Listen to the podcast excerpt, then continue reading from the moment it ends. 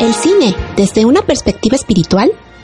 Matrix, El efecto mariposa, Lucy, Constantine, Inception y Sense8 son algunas de las películas que hemos abordado en Trivium Espiritual. Acompáñanos todos los sábados a las 2 de la tarde, hora Ciudad de México, a través de Bytes Radio en TuneIn o en la transmisión en Facebook de Mensajes del Corazón.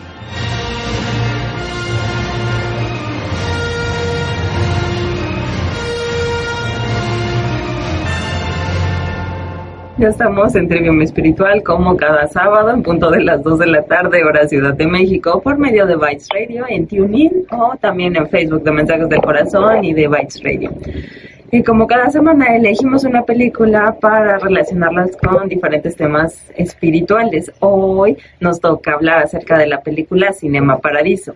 Y ahí, pero antes nos vamos a presentar brevemente. Yo soy Mayoritzin en Amoroso Servicio de Luz. Hola, bienvenidos, soy Lucía. Muchísimas gracias por acompañarnos. Hola, yo soy Mar y hoy es un gran día para cambiar. Hola, yo soy Gálata y pues esperamos todos sus comentarios. Buen día, bienvenidos a una nueva emisión de Trivium Espiritual. Gracias por acompañarnos. Soy Emelis. Hola, yo soy Sandriana. Bienvenidos y espérense que tenemos un programón para ustedes. Muchas gracias. Y ahí vamos paso a pasito. Bienvenidos a los nuevos que nos acompañan. Y este programa está diseñado para comenzar a discutir diferentes temas de la cotidianidad y relacionarlos a los temas espirituales, como los conocemos desde el Emdulus, el movimiento de unidad. Y la idea es ir paso a paso conjuntando ciertas herramientas que nos ayuden a dar un paso adelante en nuestro camino de conciencia. Y Emelis nos va a dar la entrada, la introducción acerca de esta película Cinema Paradiso, que ya tiene algunos años. Entonces esperamos que la hayan visto o que por lo menos la conozcan. Bueno, buenas tardes a todos. Esta película se llama Cinema Paradiso y se estrenó en el año de 1988. El director fue Giuseppe Tornatore y este, esta película es un drama de la Italia de la posguerra y por todo lo que vemos, es una declaración de amor al, al séptimo arte. Eh, la banda sonora de esta película fue compuesta por Enrico Morricone y su hijo eh, Andrea Morricone, quien compuso el tema de amor de la película. Y esta película, como bien lo mencioné, gira alrededor de la Italia de la posguerra, donde todas las personas están recuperando pues de esta situación y en el pueblo hay un niño muy travieso de 5 o 6 años que todo el mundo le llama Apodatoto. Él este, empieza a asistir al, al cine donde se proyectan en el, en el pueblo las películas y ahí conoce a Alfredo, donde empieza a entablar una relación muy cercana con él. Pero en este pueblo, como buen pueblo, hay mucha censura por parte del sacerdote del pueblo, donde antes de proyectar cualquier película en la sala tiene que pasar por su visto bueno. Pero de control. Nada más tantito. Y si no nada más las viejas. No, nada más las. Pues que también pueden ser los viejos. Entonces, él tenía que pasar su visto bueno de que la película fuera moralmente correcta y si había alguna escena que él considerara que no podían ver sus feligreses, pues le pedía a Alfredo que cortara la película. Tocaba la campanita. Sí, tocaba la campanita para decir, no, no, no, esto ya se pasó y censuraba la película, ¿no? Entonces, pues bueno, estamos en un pueblo donde todos sufren algún grado de control, pero en teoría son felices. Entonces, Toto... Eh, al trabajar en el, en cinema con Alfredo, crea un vínculo más estrecho con él. En un momento crítico de la película hay un incendio donde Alfredo por las circunstancias pierde, se queda ciego, pero Toto lo ayuda. Entonces pasa el tiempo, Toto deja de ser un... ve que su, su vida es tranquila y no quiere más, pero al haga más, no solamente se quede con esa vida cómoda que conoce. Y hasta que hace los movimientos necesarios para que Toto haga el cambio. Sí. Nos quedamos sin red. En internet no hay, No hay internet. Muy bien, pues seguimos con mis Ajá, exacto. Este, haga, se mueva y vea que hay una vida fuera de lo que se le ha mostrado en este pueblo. Pero en el proceso, pues como buen chico adolescente, pues pasamos por todas las etapas, ¿no? Duda, el primer amor, la primera vez. la primera vez. Y todo gira, toda la vida gira alrededor de este cinema y todos sus integrantes. Hasta que en un punto, que es donde empieza la, en sí la película, a Toto le llaman para decirle que eh, Alfredo ha muerto y tiene que regresar al pueblo. Sí, me pareció curioso porque cuando ya le cae como el 20 de que había fallecido Alfredo, en esa escena se va la luz y adivinen qué pasó en este momento. También se nos fue fue la la luz. Seguimos así por a los que nos están viendo detrás de los micrófonos, pero aquí se fue la luz y allá decían acerca de esa escena que se fue en ese momento la luz porque para él fue una pena, pues claro, fue una pérdida, la pérdida casi de su padre porque pues Toto no tuvo esa figura paterna, ya que su padre se había ido a la guerra y nunca regresó. Entonces eh, se decía que pues eh, este Salvatore era inclusive como su padre, entonces pues sí fue una gran pérdida, inclusive pasó 30 años lejos de su casa solamente porque Salvatore le dijo que Alfredo. no, Alfredo, porque Alfredo. Alfredo le dijo que nunca regresara.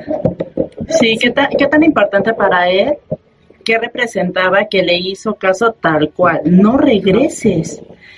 Ni, por- ni te dejes vencer por la nostalgia. Eh, platicábamos que esto se trata de un desapego, pero un poco triste, ¿no?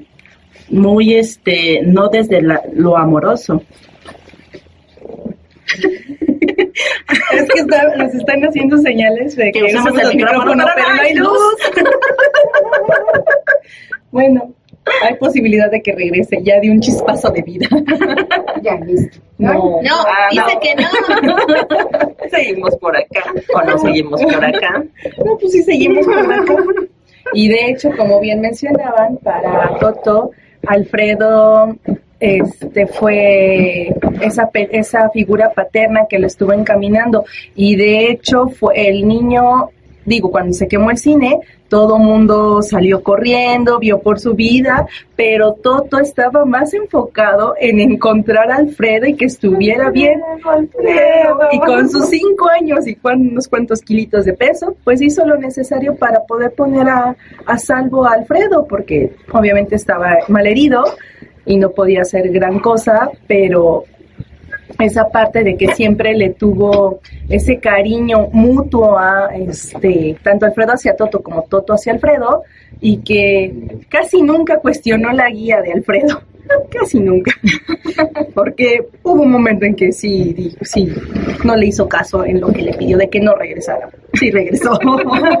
Inclusive decían eso, que la persona que cuidaba a Alfredo le decía, es que inclusive Alfredo al final de todo iba a decirle a tu madre que no te dijera que había fallecido, con tal de que no regresara.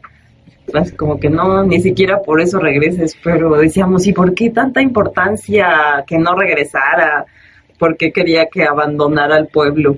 ¿Ya no lo quería? ¿O qué pasaba ahí? Era como demasiada sobreprotección que tenía Alfredo sobre el de querer guiarlo hacia ser otra cosa diferente a lo que normalmente acababan siendo todos los del pueblo y que fuera algo más y que lo- yo supongo que él lo veía como un retroceso si regresaba, que él ya todos sus logros que hubiera tenido antes.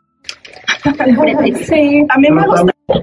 de que tuvo el accidente y tal vez ve- vio reflejado que también él pudiera. de antes.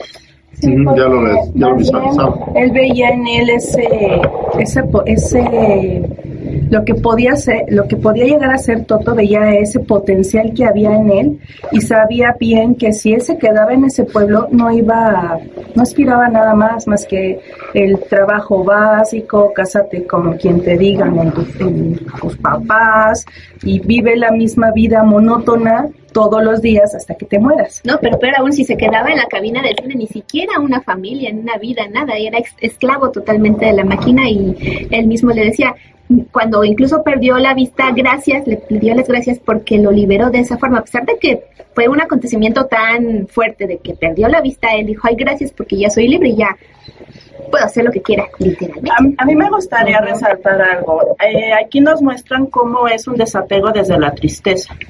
Y de aquí que en Lendo siempre hemos dicho que si es desde un lugar amoroso es totalmente distinto porque hubo un momento en que sí conectó él con su misión, en este caso de ser proyectista, y decía, es que yo me siento feliz porque las personas que están ahí ríen y yo estoy colaborando en eso. Entonces, esta sería una visión amorosa de desapego o una, eh, de, esta manera se, es como podemos aportar más en lugar de estar en el desapego, pero desde la tristeza.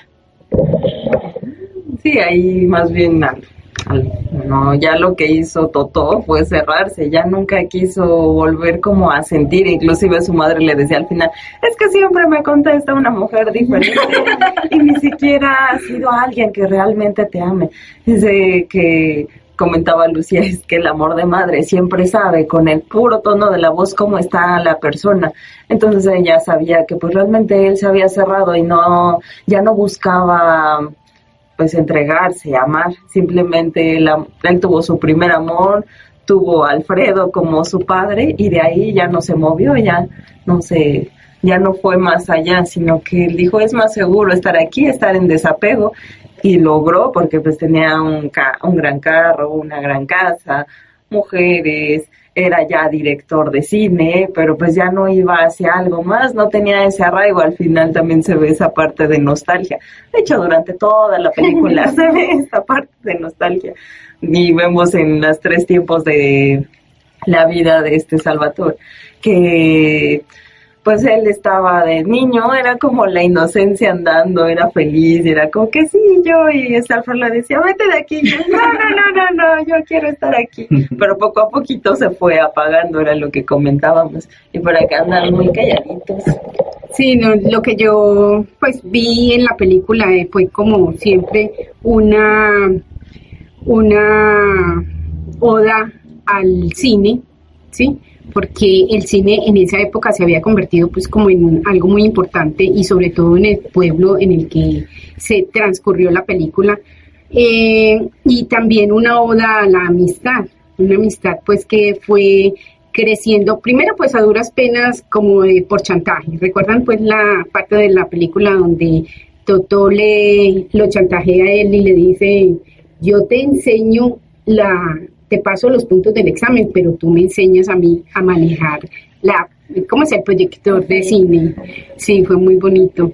Y sí, muy nostálgica, muy nostálgica, pero a la vez muy bella, muy romántica también. Era un niño muy listo, ¿no? Que incluso se veía en la forma en cómo él aprendió nada más de pura vista a manejar todo lo que era el proyector, que en el momento en que este Alfredo se fue al baño y que ya los del cine le decían, ya se desencuadró la toma, Alfredo, ¿qué estás haciendo? Y el niño en un dos por tres ya arregló todo, ya hizo el cambio y todo quedó y dice, ¿este niño qué hizo? ¿Cómo de pura vista aprendió lo que yo hacía? Y le le vete de aquí. Él como tratando de protegerlo. Pero también hay otra parte referente a lo que dice Lucía del chantaje, cuando van caminando en las vereditas y que va con el padre, que él se hace el que le duelen los pies y no sé qué tanto, todo para que Alfredo se lo lleve en su bicicleta. era demasiado disparo. Era un niño casi como precoz por todo lo que él hacía pero también era como la, la, necesidad de él, porque era una persona de una familia disfuncional, ¿verdad? Venía de una familia disfuncional porque su papá había muerto en la guerra. Ahí su mamá tenía muy, bueno, decíamos que lo trataba de una manera muy dura porque ella misma se estaba haciendo la dura frente a la vida.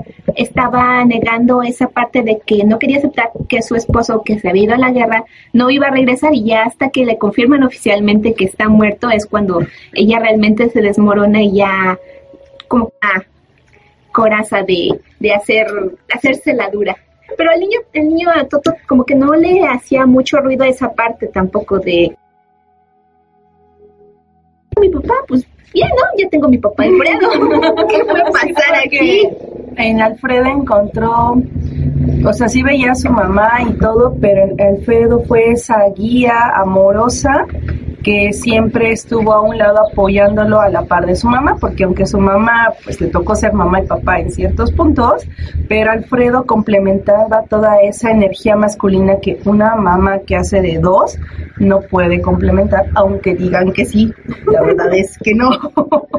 ¿Saben que con, esas escenas, este, para mí fue tener muy claro la importancia del equilibrio. Como ella estaba desequilibrada, se, eh, en él ejerció mucha violencia, tal vez también pues, cuestiones de la época, pero todas sus frustraciones las depositaba en él. Y bueno, aquí sería la reflexión, ¿qué tanto los que son papás o tienen contacto con niños depositan en los niños esa frustración, ¿no? Y lo importante de estar equilibrados. Y el escalamiento que tiene esa misma frustración en los niños, porque si bien decíamos que lo que tú aprendes en los primeros años de tu vida se te queda tan grabado, si lo que aprendiste fue violencia, cómo esa violencia entre ti va escalando hacia niveles pues más peligrosos. De ahí la cuestión de las cosas de los que son, vienen de familias disfuncionales que acaban siendo ladrones o asinos o así, que acaban desapegándose tanto de las otras personas, desidentificándose,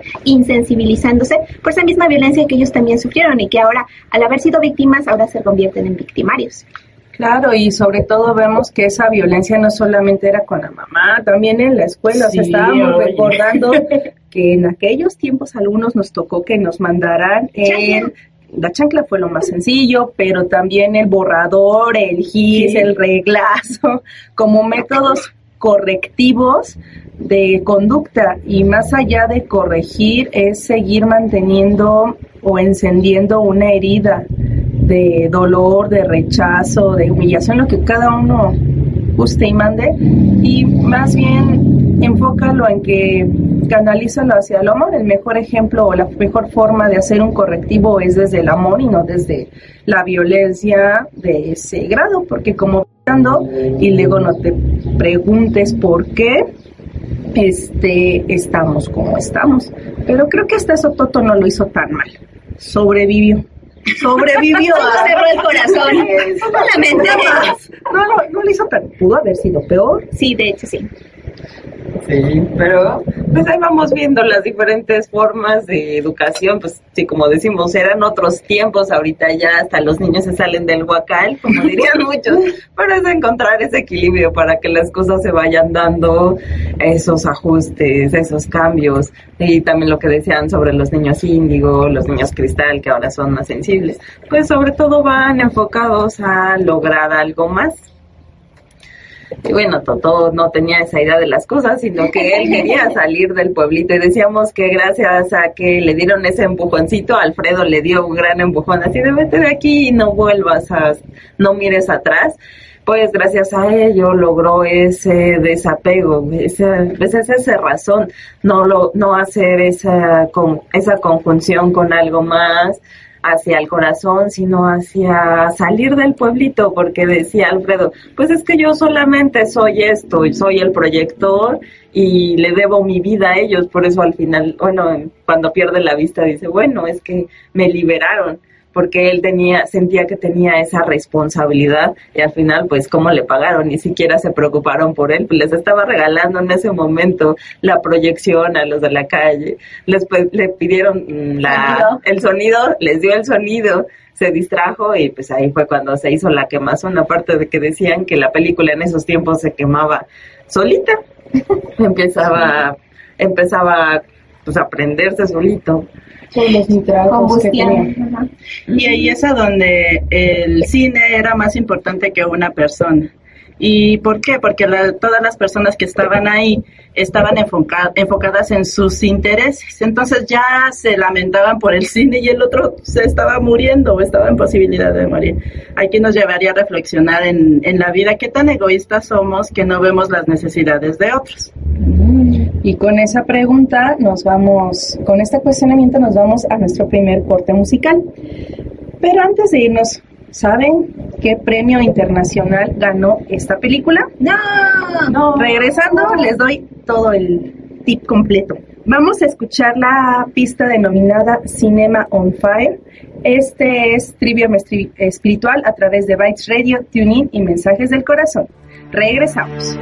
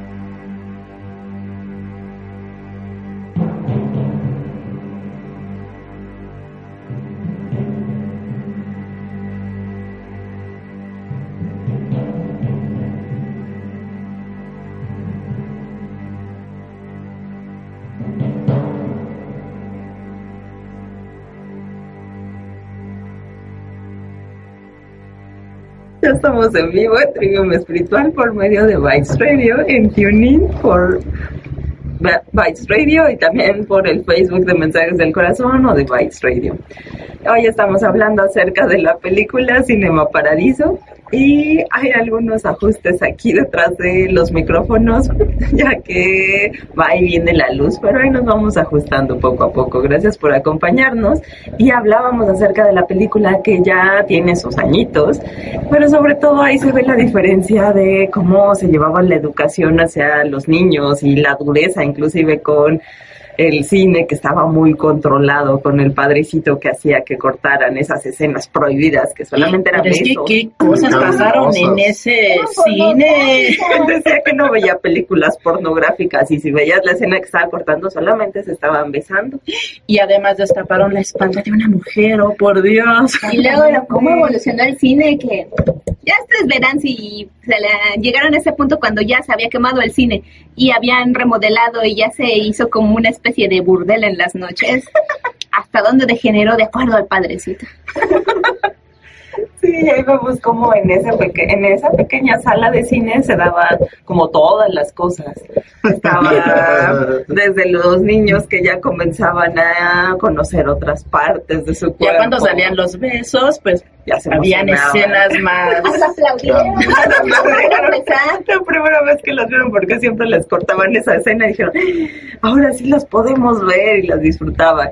Y entonces pues ya van viendo ahí pues todo lo que se daba dentro del cine, desde los que se enamoraban, que se conocían ahí, establecían relaciones. El cine tenía en ese pueblo una gran importancia porque era donde todo se llevaba a cabo ya sea que llegara una persona nueva, pero se iba ajustando, era como su ciclo donde hacían su la sociedad se juntaba y diferentes cosas comenzaban ahí, inclusive las clases sociales que comentaba acá.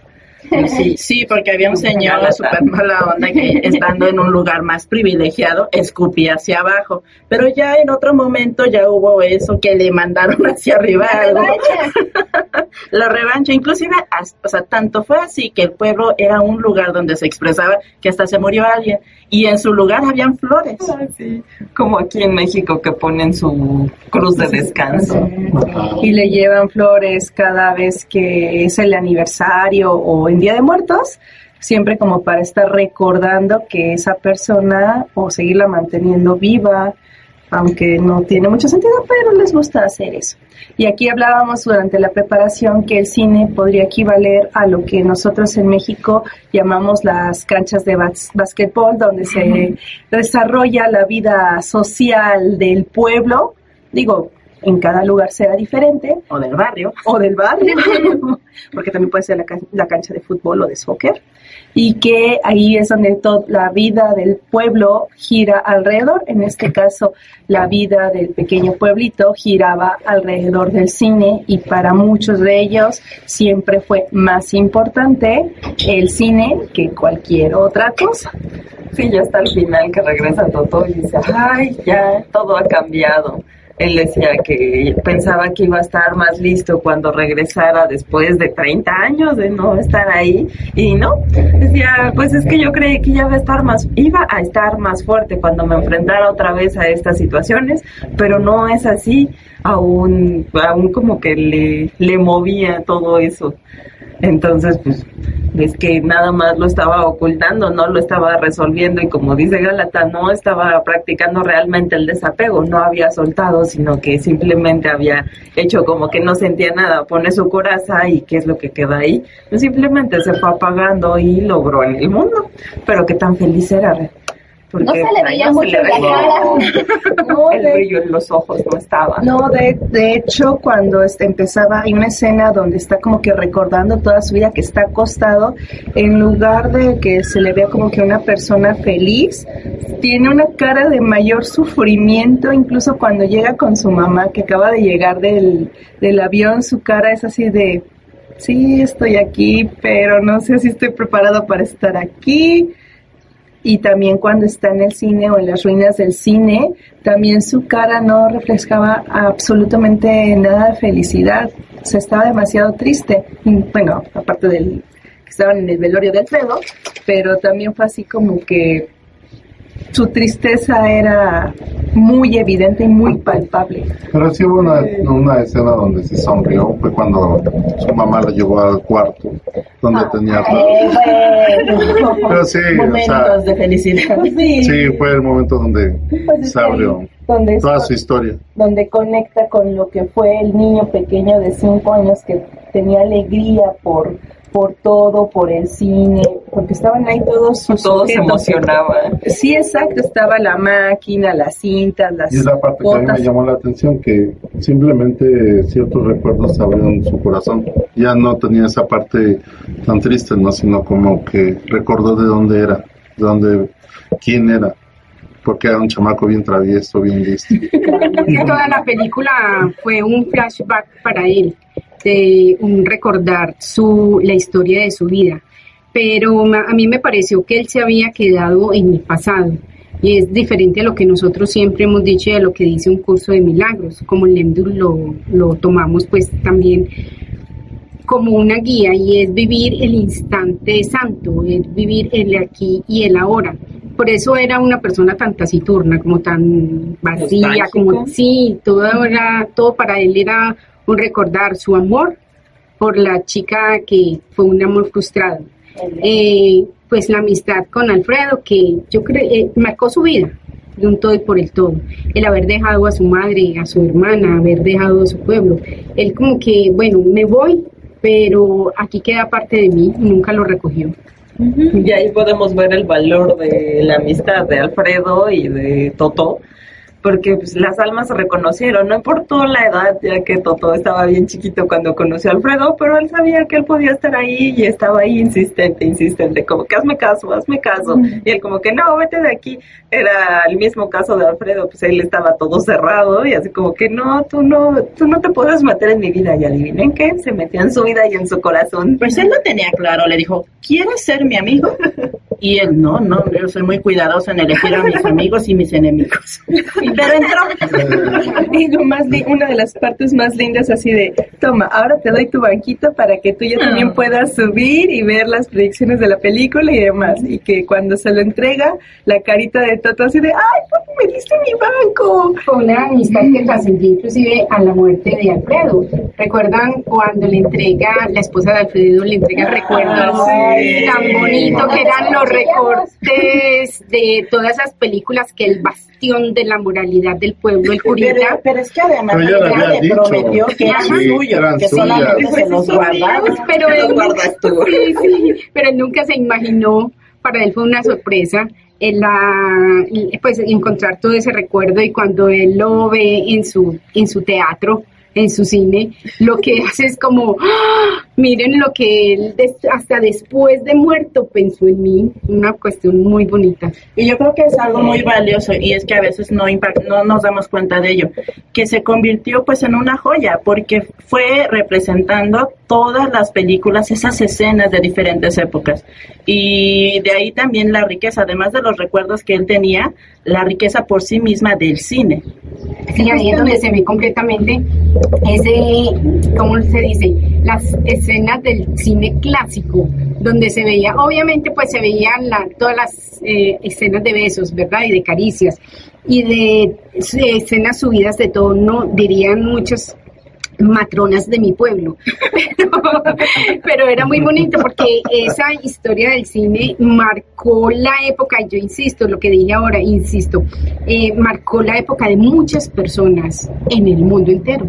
Ese punto también fue bastante interesante porque si bien eh, la escena donde Toto presencia la demolición del teatro fue como un ya avanzar en su vida, como ya era ese obstáculo que estaba deteniendo su tiempo y que ya no tenía un pretexto para continuar con su vida. Pero el, el ver la película y ver esas escenas fue el punto crucial para realmente abrirle el corazón. Yo creo que si acaso sí soltó dos que tres lagrimitas, pero ahí fue donde ya realmente lo cimbró de manera emocional. Sí, porque llevaba también un valor sentimental que, que tenía de esa amistad que Claro, con Alfredo. Fue recordar todos esos momentos de ver a Alfredo cómo recortaba, cómo volvió a unir la película para volverla a proyectar, qué instantes compartieron, en qué momento se dio esa parte y pues toda la significancia de sus propios recuerdos, ¿no? Conectar con su amor. Ah, ¿con qué conectó? Con el aparte- corazón. Sí, conectó finalmente con el corazón, no con esas murallas, como decía ahora Mayuritsi, con esas murallas que él había levantado a su alrededor para que ¡ay! no me hieran, no me, no me llegue y no, no, la gente no vea lo que yo realmente soy, un pueblerino. Todo estaba ahí abajo de su coraza. Tarde temprano iba a estallar. Y así fue. Con esa película todo se volvió a detonar y ahí está el flashback en todo el desarrollo de esta película de Cinema Paradiso, que nos pareció una película muy linda y que tiene un gran desarrollo. Aparte está curioso cómo va contando la historia de su vida que va ligada a la historia del cine y pues cómo va evolucionando, cómo ambos van creciendo y se llega al cine hasta un punto en que ya nadie lo atendía. Decía, no, pues es que ya con la tecnología ya se abandonó ese cine y ya iba a ser estacionamiento y lo iban a demoler. Y eso fue justo lo que presenció y le tocó justo ver eso. La pérdida de su amigo, la pérdida del cine y pues ahora qué iba a hacer él. Perdió todas sus naranjas.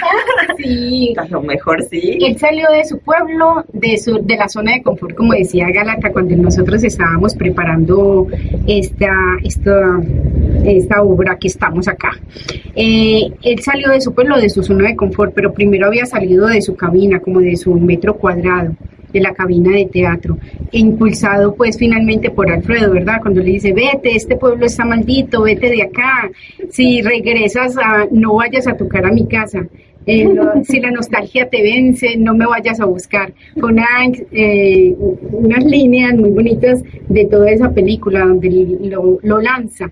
Recuerdo la película de Zapata, la anterior, la que nosotros también aquí comentamos, cuando la Nahuala lo lanza él al mar. Y, así pasó con. No le dio el empujón, pero sí le dijo. Pero también ¿te hay un mueves o qué?". símil, ¿no? En otra película que ya vimos, que es la de Mente Indomable, que sus amigos, al ver la brillantez de este muchacho, pues le dijeron, pues tú qué haces aquí, ¿por qué te vas a quedar aquí? Tú tienes que empujarte, irte a otro lado, Eh, ve y persigue a esta muchacha para que cambies de vida, porque si te quedas aquí nos vas a decepcionar. Entonces, la importancia de que tus amigos te conocen también, que te impulsen. ¿Saben qué veía yo también? Que el cine era como una ventana para todas estas personas. Vivir Donde la- otra ellos- vida a través del cine. Sí, donde ellos veían otra, como, como que una extensión de su vida y ellos se veían reflejados en la pantalla. Como yo no puedo salir de este pueblo, entonces eh, los diálogos. a través del cine, sí, a través del cine voy a conocer el mundo. No, pero aparte de eso es como la parte de, de conocer nuevas personas o, o tratar de ver otro mundo que era parte de su pueblo, ¿no? Porque ellos veían nada más a su pueblo y se conocían todos. Sí, no salían de su No, área, ajá. de su zona de confort. Ajá. Y entonces el cine como que les abría esa puerta para ver más. Pero además hubo otra cosa que sucedió ahí, que sí es un asunto social, que cuando ya no estaban conformes con algo del cine, ya se organizaban y manifestaban su inconformidad y demás. Este asunto de la unificación para lo que ellos, para sus intereses personales, pero para la unificación, que en Leandro decimos, no tiene que ser egoísta, sería para el propósito más alto. se unificaban tanto que miren que hasta la prostituta tenía sus servicios en, el, en la parte de atrás del, del cine. En la parte de adelante iban los niños, luego en la otra parte iban como las familias y, la, y los personajes seccionado. del pueblo. Hasta se vestían bonito para ir a una obra de, de cine, ¿verdad? En, la, en el balcón iban los ricos del pueblo, o sea, se veía de todo, era un... Era el vividero del pueblo. Sí, video del pueblo se Pues es como la, pues, la manera que traducción, vivía el pueblo en ese traducción, era donde se concentraba como la vida social del pueblo. Ah, yo sí Ah. te entendí. Sí, eso es como en muchas, este, lo vemos en los domingos en muchas familias, ¿no? Que se ponen sus mejores ropas, sus mejores galas, se van lo mejor vestidos que pueden para ir a los servicios de la- su respectiva religión y ahí mismo hacen la distribución social interna de quienes deben de estar ahí. No, eh, bueno, yo veía también como tres actos en la película. Cuando Toto era niño, cuando Toto fue adolescente y ya cuando regresó al pueblo, cuando le, la mamá lo llamó, porque ella sabía, era la única que confiaba en que Toto iba a volver al pueblo a través de, pues al, darle la noticia de que Alfredo había muerto, ella Era la única manera que iba a regresar. De otra manera no iba a regresar. Era también, entonces ahí vemos también la unificación y esa empatía que existe entre la mamá y el hijo. Ella sabía, ella, ella a pesar de 30 años habían pasado, donde no se veían, ella tenía esa conexión con él, conexión que nunca sí, se aunque la hija insistía de no tiene caso, decía, yo lo sé, va a venir. y llegó, 30 años después llegó. O sea, Y dice, mamá, si nada más estaba una hora de camino, 30 años después me vienes a decir eso. Tienes la vergüenza de decirme eso. Nunca se pierde. Pero digamos que el padrecito al estar tr- todas estas escenas estaba tratando de detener que el, el pueblo mismo evolucionara, que cambiara. Y al ya quitar esta censura, el mismo pueblo fue evolucionando con el cine. Como ya se fueron haciendo más abiertos, fueron siendo más exigentes, se unificaban para exigir sus derechos. Pero el mismo eh, cine también iba evolucionando en cuanto a lo que ponía influía en la sociedad en la que estaba. Total, total. Pero vieron que también el nuevo rico del pueblo hizo. Pues él fue el que fue El Salvador. pues fue el que el vecino que se había ganado la lotería Sí. y que cuando todo mundo estaba en el drama de ya perdimos el cine y ahora qué va a hacer, o sea, Alfredo pasa segundo, o sea, no importa que te hayas accidentado, Alfredo no nos interesa, lo importante es que el cine se quemó, ya no hay dónde venir a hacer vida social y el vecino así de, "Ah, ¿qué hago con lo que acabo de ganar? Bueno, les puedo poner, pondremos el cine. Lo veo como un negocio. sí, ¿y cómo lo llamo ahora? Nuevo Cinema Paradiso. Y continuamos con los temas después de nuestro segundo corte musical. Y la respuesta al primer, a la primera pregunta de nuestro corte es que ganó, tuvo 11 nominaciones a los premios BAFTA, que son eh, unos de las nominaciones más importantes en el mundo del cine. Y también ganó unos premios todavía más importantes, uno que casi todo mundo cada año pelea por estar ahí y esta película lo ganó. Cuando regresemos les cuento cuál fue. Ahora vamos a escuchar la canción denominada From American Sex Appeal to the First. Esto es Tribune Espiritual a través de Bytes Radio, TuneIn y Mensajes del Corazón. Regresamos.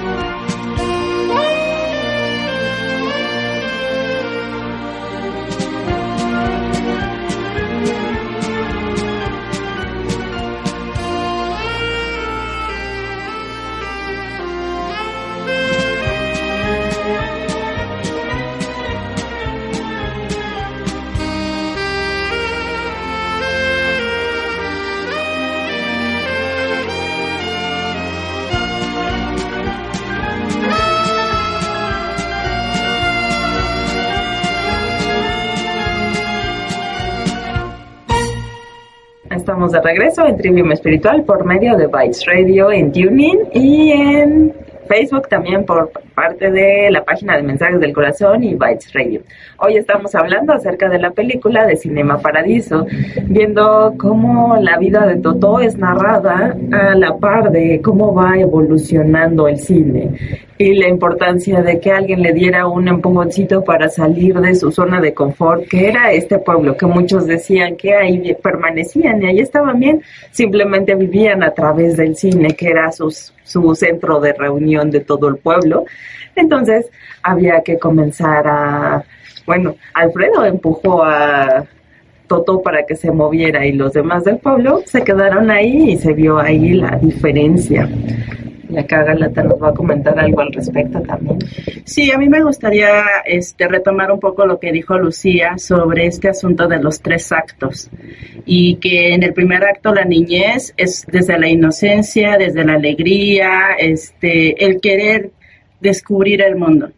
Y cómo en la tercera etapa, que es lo de la película, este, cómo está triste yo creo que este es un buen, este, si lo vemos de manera de, con perspectiva, yo creo que es lo que se ha dicho mucho en Lendo, el regreso a la inocencia, la importancia de poder sorprendernos nuevamente, que, que no vamos con miedo y en el caso de la tercera etapa sí pasaba, ¿no? Tenía mucho miedo él de abrir inclusive su corazón y no quería abrirlo, inclusive se mantuvo a raya por mucho tiempo.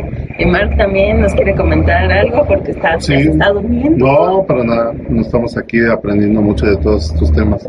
Bueno, a mí me llamó mucho la parte cuando después de este trágico incendio, de este que queda ciego este Alfredo, él dice que, que su ceguera no le impide nada, ¿no? Que ahora ve las cosas de diferente forma, ¿no? De hecho, llega un momento en que le dice está desenfocado, ¿no? La, la película y, efectivamente estaba desenfocado, ¿no? Y cómo le hiciste, ¿no? Y la otra parte que también se me hizo muy chistosa cuando este chamaco le dice que ya no había las películas, ya no se incendiaban, ¿no? Y dijo, ¿por qué no llegó? ¿Por qué no llegó la tecnología? El avance siempre llega demasiado tarde. Pero más allá de todo esto, este, me llama mucho la atención que en el momento que pierde un sentido, pues agudiza a los demás, ¿no? Comienza a, a, determinar más cosas y es cuando lo mueve a que se vaya, ¿no? Lo impulsa, le dice, ya, no te quiero ver aquí ya. Sí, Alfredo como que siempre tenía otra visión, ¿no? También como que aprendió muchas cosas de las películas y decía, bueno, es que siempre hay algo que hacer, siempre tienes que moverte. Y él decía, pues es que yo empecé muy joven a dedicarme a esto del cine a ser el operador del cine. Pero pues yo no me dediqué a estudiar ni nada y en un momento Toto también dijo, ay, pues yo ya tengo trabajo, ya puedo dejar de estudiar. Y le dijo, no, no hagas lo mismo que yo, sigue estudiando. Y se quedó como que sí, sí, sí, yo sigo, yo sigo. Pero realmente pues él no le veía sentido, pues si ya tenía un trabajo, ya era como persona grande, ¿dónde estaba el propósito? De hecho, para mí esa escena de, de la ceguera y que lo impulsa es como sacarlo de su zona de confort y los dos salen de su zona porque tienen que ver de diferente forma las cosas ya. Sí, yo creo que aquí es una oportunidad para ver el asunto de la perspectiva. A veces las cosas caóticas pueden verse como algo dramático, pero muchas veces se trata de un avance fuerte para hacer un cambio importante. Eh, porque yo creo que también para, para él, cuando se derrumba el edificio, también es como romper algo. Y era su oportunidad en este caso para abrirse o no, digamos, ya la película, a ver qué pasó, no lo sabemos, pero era una oportunidad y depende de nuestra perspectiva y cómo nosotros interpretemos las cosas, puede convertirse en una oportunidad. Y también tenemos la parte del amor, no olvidemos que había una chica por la que suspiraba Toto y que se la puso se la puso difícil y complicada y así de ven todos los días y ve si por fin logro abrir la ventana. y todo para y ya sabrás que te habré aceptado, ¿no? Y así de, Toto insistía, insistía y pues fue así de, ah, no quiere estar niña, vámonos al cine y bueno. Es año nuevo, ya para qué. ¿Ya para qué? Y esa parte del amor, del primer amor, cómo se ve en un pueblo. Estábamos platicando que normalmente se indica, o en, vives en un pueblo tan pequeñito, que te eligen la futura novia o al futuro novio y es con quien vas a pasar el resto de tu vida y no va a haber algo más. Entonces, Toto estaba muy enamorado de esta niña que se llamaba Elena, pero el papá, como no eran de la misma clase social, adiós, hasta aquí, no más amor. ¿Y qué pasó con él después? Se, se- como ya habíamos hablado, se cerró, estuvo buscando, ya cuando se fue a la ciudad, buscando amor, estando con muchas mujeres como para poder conectar con algo, pero siempre, aún estando con ellas, pues siempre se acordaba de Elena, entonces fue algo que nunca, nunca soltó. De ahí que cuando, cuando se, cuando él ve la escena en cuando estaba grabando a ella todo en la actividad cotidiana, no, él se estremece, él se, se dobla porque, porque fue conectar con aquello que hizo que lo cerrara con esa emoción, con eso que no pudo ser. Y pues aquí en este, aprovechamos la oportunidad de, no tiene caso, porque si no, imagínense en que se convirtió en alguien gris, triste. También cuentan que en la, en la película original, que duraba dos horas, tres horas, era mucho más largo. 155 minutos. No, más larga. La original. La original eran 155 minutos, pero cuando se estrenó en Italia fue tan larga que el, el público italiano no le gustó, entonces hicieron el recorte a 123 minutos para la presentación internacional. Y de hecho en Italia esta película no les gustó a los italianos, pero hacia afuera fue un éxito arrasador. O Sí, sea, y dicen que en esa parte extendida sí viene qué pasó con Elena. Quiero saberlo. Ese era el punto que quería llegar. exigimos una Así que- versión extendida de Queremos película. Por ahí lo pueden buscar. Y Mark, ¿nos ibas a comentar algo? Ah, que este, con respecto a lo que decía esta Emelis, yo digo que no buscaba el amor ya después de que salió de su pueblo. Yo creo que nada más era buscar su satisfacción personal. Pero realmente eran tantas las mujeres que tenía que realmente no buscaba un amor. Estaba tan cerrado que simplemente era cubrir una necesidad y ya. Que es lo que siempre hemos dicho, ¿no? Que las personas, pues sí, normalmente buscamos la felicidad en el mundo, en otra persona que te haga feliz, pero cuando no lo encuentras, ¿qué pasa? ¿Te cierras o buscas otra alternativa? En nuestro caso, como Lem de los movimientos de unidad, lo que buscamos es la conexión con algo más, con algo profundo y que no sea venidero, que no dependa del mundo, sino de algo que sea constante, que es la unificación, esa conexión con la parte divina en cada uno, que es lo que realmente te hace vivir, te hace amar y no simplemente depender de alguien más. Sí, porque es muy distinto a compartir desde el vacío o compartir si te sientes completo. El problema de la humanidad actualmente, querer llenar los vacíos con cosas que realmente no es lo que tienes que llenarlo, sino esa parte de ese grito silencioso de tu alma que te está diciendo, hazme caso, las cosas del mundo no te van a satisfacer, pero ahí va uno terco. Igual si tengo un mejor trabajo, o Podría una mejor sí. pareja, o si ya me caso. ¡Cuerpazo! Pues es que puedes buscar todos cuerpazo. los paliativos, puedes buscar la, la droga que en teoría te puede funcionar, pero ¿por cuánto tiempo te funciona? Es nada más un instante porque cada vez vas a necesitar más, más, más, más y el problema sigue en el fondo, no se llena. Ahorita que comentan esto, recuerdo la frase que decía, una cosa es tener placer momentáneo y placer duradero. Y esto, este asunto de el vacío y el ego es un placer momentáneo, porque, ay, voy a ser con feliz con esa bolsa. Ya la tienes. Diez minutos, dos días. ¿Cuánto? Ponle. Tres semanas. Necesito unos, zapatos, nueva. necesito unos zapatos para esta bolsa y un vestido, pero también necesito un tratamiento facial y un peinado nuevo. Pero ¿qué crees? Ya salió la nueva versión del teléfono que tengo. Tengo que poseerla, tengo que poseerla.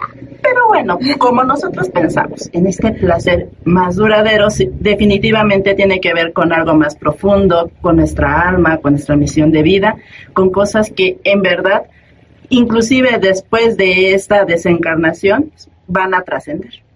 Y al final, ¿con qué te quedas? ¿Con qué te llevas al otro lado? Las experiencias, lo que veniste a aprender, lo que amor. el amor.